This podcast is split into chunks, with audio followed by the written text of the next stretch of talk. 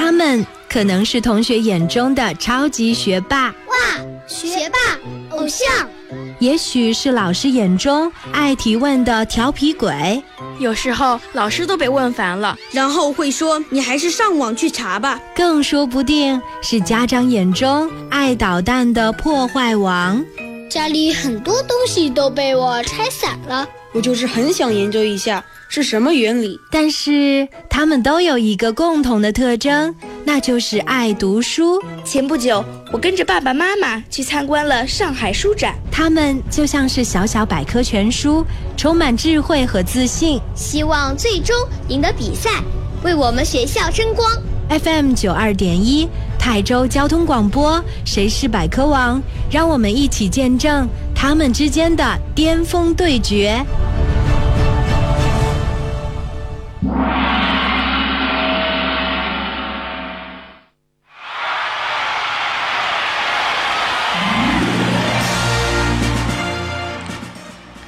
大家好，我是全能小主播张怡然。今天的《谁是百科王》由我主持，希望大家喜欢我的主持风格。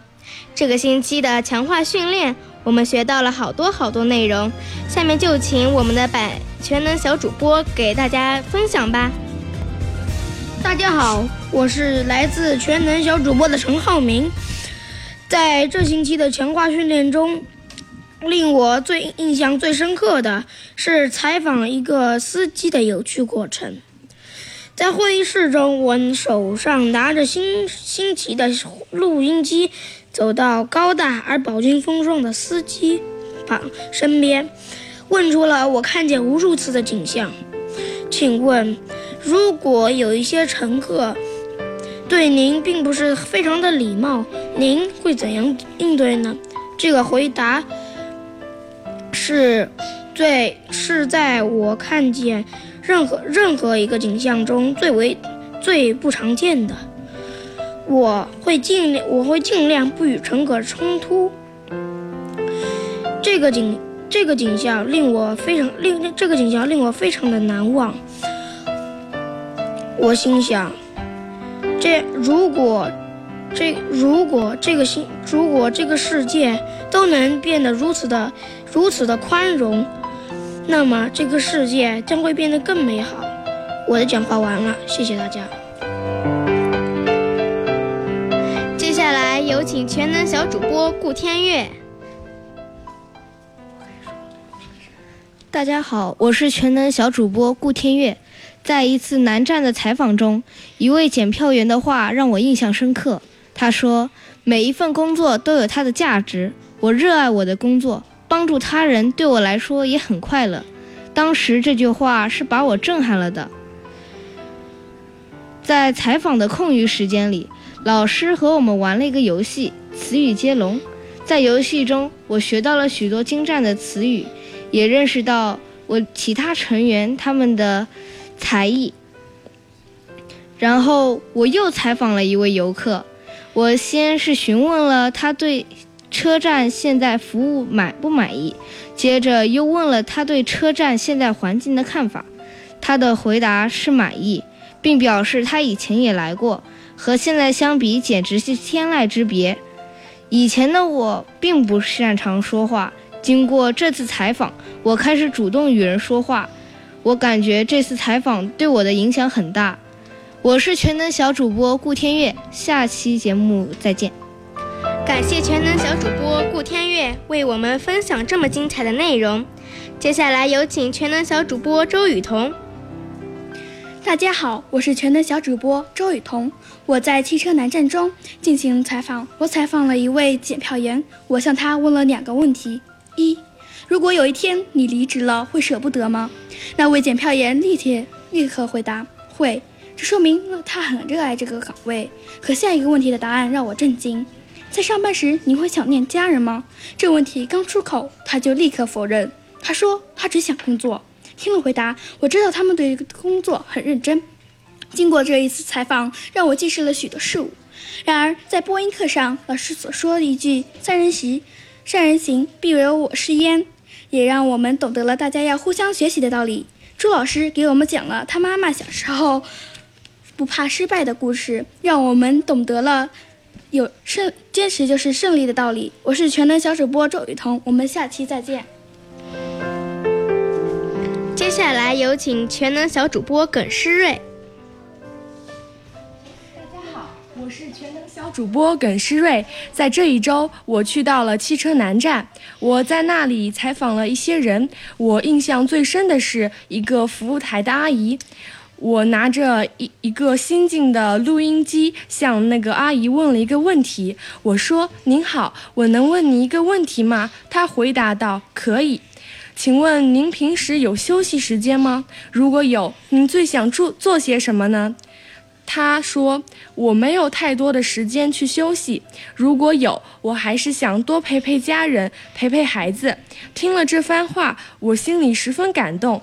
他虽然也很想家，但为了其他乘客，他毅然坚守岗位，帮助其他人。当然，我们的老师也非常的好，他叫朱叔，他是个十分幽默风趣的老师，也时常给我们自信。我是全能小主播耿诗睿，我们下期节目再见。感谢全能小主播耿诗睿为我们分享这么精彩的内容。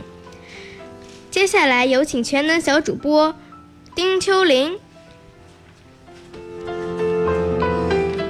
大家好，我是全能小主播丁秋玲。在一次采访中，我问了小卖部里的工作人员，我问他们：“你们从工作到现在一共几年了？”他们说工作了十几年，并且他们还告诉我，这个车站从建成到现在已经经历了十七年了。而且我又问道。这几年变化大吗？他们回答变化很大。我又问有什么变化，他们说服务态度变好了，环境变好了，人流也变多了。在回到会议室的路上，我还看到了二楼的墙上有着许多的锦旗，上面一。都写着“拾金不昧”这四个大字。回到会议室后，同学老师让同学们分享一下自己采访的人物、问题和回答的语句。之后，我们又玩了个游戏，叫做“词语接龙”。同学们，同学们都玩得很起劲，真是有趣极了。在播音课上。朱老师还让我们两两对视，不能笑，笑了之后就要喊一声报告。游戏开始了，朱老师就一直说着冷笑话，直到游戏结束。我是全能小主播丁秋玲，下期节目再见。感谢全能小主播丁秋玲为我们分享这么精彩的内容。接下来有请全能小主播刘聪凡。大家好，我是全能小主播的刘聪凡。昨昨天我们来到了高温下的车站，在高温下的车站里，我采访了一位第一次来车站的游客。我问了他车站的服务怎样，他的回答是太热了，而且不舒服。经过我的观察，我还发现车站里还多了几台机器，还有一刻也停不下来的安检爷爷，而且车站的客流也比以前多了。我的讲话完了，谢谢大家。感谢全能小主播。刘聪凡为我们分享这么精彩的内内容，在本周课程最后一天，我们迎来了新同学袁子涵，由他给我们介绍在香港的愉快时光。我刚刚考完试就放假了，放假第一天，我们去了香港玩。我们去香港玩，我们觉得香港的天气好闷啊，我都。我们都快呼吸不了了。第二天，我。们来到香港的海洋公园，我们玩了丛林探险。我们和两个外国小朋友一起做，还有水枪不停地往我们身上喷水，我们吓了一大跳。而人家外国的两个小孩一点也不怕。第三天，我们去了迪士尼，我们玩了转转转的茶杯、旋转木马，许多经典的我们所喜爱的动画人物。迪士尼除了游玩项目还看了把许多童话故事串联起来的音乐剧，把我们邀把我们邀游在童话的世界里。香港之旅真是一次难忘的难忘的愉快旅程。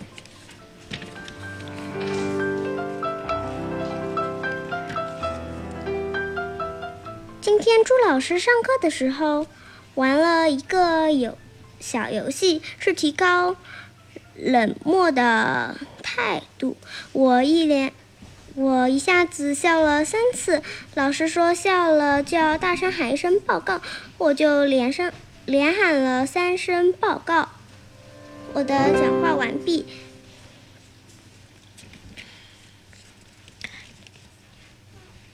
我是全。能小主播袁子涵，我的讲话完毕。感谢他为我们分享香港的点点滴滴。上半段的《谁是百科王》就播送到这里，广告后见哦。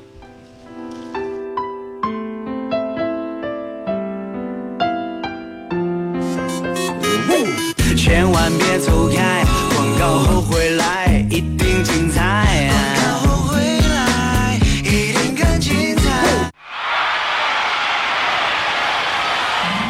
大家好，我是全能小主播王丽蓉。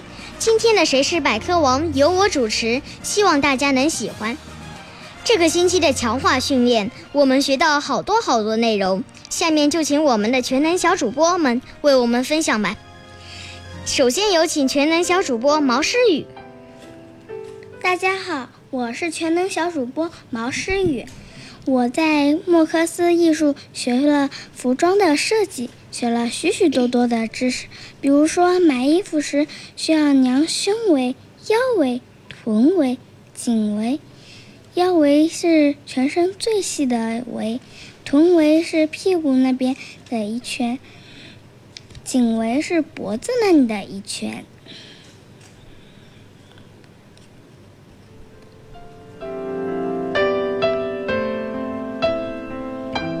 感谢全能小主播毛诗雨为我们分享这么多有意思的内容。接下来有请全能小主播陈香玲。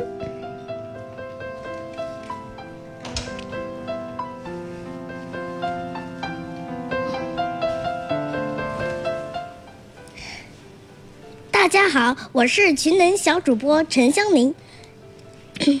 现在让我来给大家分享我在莫里斯。艺术里的快乐吧，在莫里斯艺术里，我觉得非常好玩。桃子姐姐教会了我们做好看的服装，用美丽的图画做颜色鲜艳的衣服。老师的课讲好了以后，让我们来采访桃子姐姐。还给我们欣赏了美丽的艺术家做的衣服。我的话说完了，谢谢各位。感谢全能小主播陈香玲为我们分享这么精彩的内容。接下来有请全能小主播陈丹、吴忠玉。大家好，我是全能小主播吴忠玉。这个星期我们采访了莫里斯艺术，听了工作人员的讲解以后，我知道了做陶艺要先把泥揉好，然后放进一个叫做窑的炉子里去烧。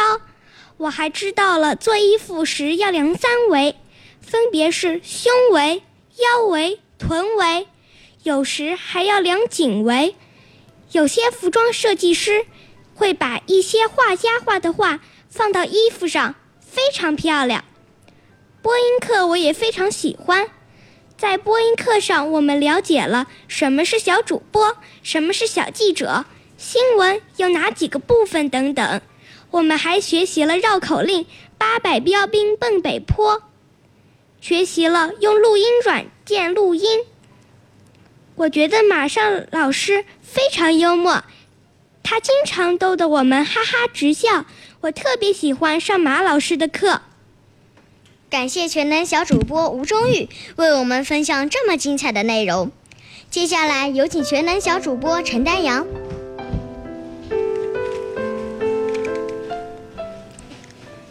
大家好，我是全能小主播陈丹阳。在这一周里，我们去了莫里斯艺术，在那里我们接触了服装设计与陶艺。陶艺老师与我们分享了陶艺的乐趣。陶艺中，我认为上釉的学问是多种多样的。釉光滑并且五颜六色，上釉时在瓷器的底盘的圈足上是不能够上釉的，因为釉就像胶水一样有流动性。陶艺制作的泥土也同样要精挑细选。我最了解的泥土莫属于泥土中的白富美高岭土了。高岭土经过烧制后会变成白色。中国是陶陶瓷艺术的故乡，而在中国景德镇的陶瓷更是天巧夺天工，无人不晓。在景德镇有许多巨大的烧制陶瓷的窑，窑外形像一个香炉，旁边放有许多燃料。感谢全能小主播陈丹阳为我们分享这么精彩的内容。接下来有请全能小主播王景松。大家好，我是全能小主播王景松。这个星期我们除了上播音课，我们还去了万达写字楼、莫莫里斯艺术。那次我们看了陶艺和服装设计，我比。我还我还是比较喜欢服装设计。老师说，服装设计它上面的图案大都是从一些大师的画上面做出来的。老师打了个比方，比如说梵高的画，像向日葵、星空、麦田鸭群的名画都可以放到服装上。而做衣服还要量三围，这三围是胸围、腰围和臀围。陶艺从而从陶艺，我知道了瓷和紫砂泥的区别和。陶艺的起源，外加花纹设计，我们还知道了瓷器的制作，以及做好后要还要上釉，还要放到窑里用火烧。我我们还知道了瓷器之乡景德镇。大家想知道中国的英文名是怎么来的吗？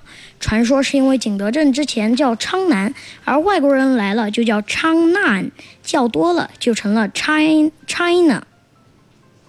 感谢全能小主播王锦松为我们分享这么精彩的内容。